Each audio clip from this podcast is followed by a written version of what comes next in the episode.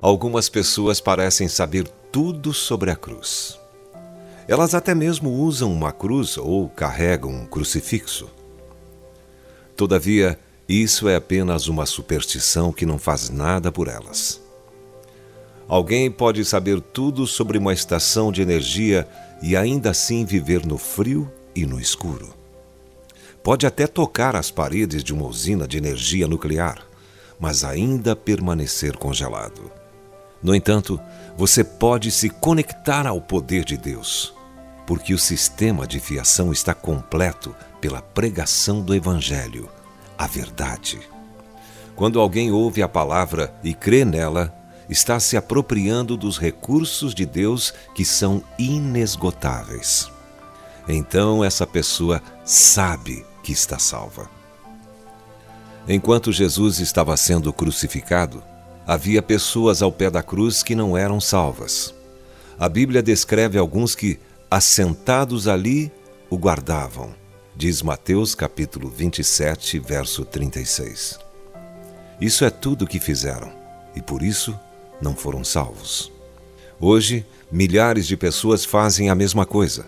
São apenas espectadores, curiosos talvez, ou até mesmo sentem pena, pesarosos sobre a morte de Cristo, mas nunca receberam o que ele morreu para lhes dar: a garantia do perdão de Deus e sua aceitação.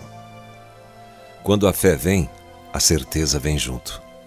Não se pode separá-las e, às vezes, na Bíblia, as duas palavras são exatamente a mesma. Veja como isso acontece.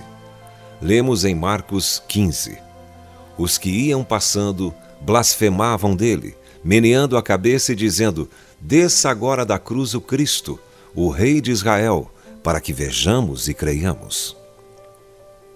Eles viram Jesus morrer por eles mas não acreditaram e por isso não foram salvos. É preciso ver e crer. Marcos fornece uma resposta para isso. Ele escreveu que um certo homem, um centurião romano, foi diferente. O centurião que estava em frente dele, vendo que assim expirara, disse: Verdadeiramente este homem era o filho de Deus. Esse soldado havia presenciado tudo e, com um olhar mais atento, viu a verdade.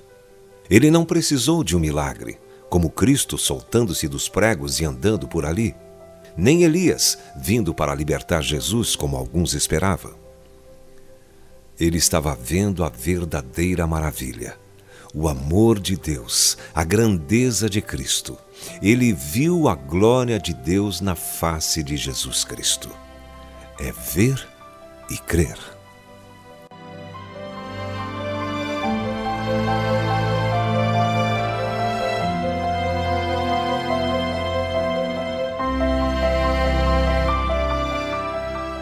Se você foi abençoado com esta palavra, compartilhe ela com alguém. Esta devocional foi extraída do livro Devocionais de Fogo, do evangelista Reinhard Bonk, fundador da Cefam, Cristo para Todas as Nações. Para conhecer mais sobre a Cefam e seus inúmeros projetos evangelísticos no Brasil e no mundo, basta acessar cfan.org.br ou baixar o aplicativo Cefam Brasil nas plataformas Google Play e Apple Store.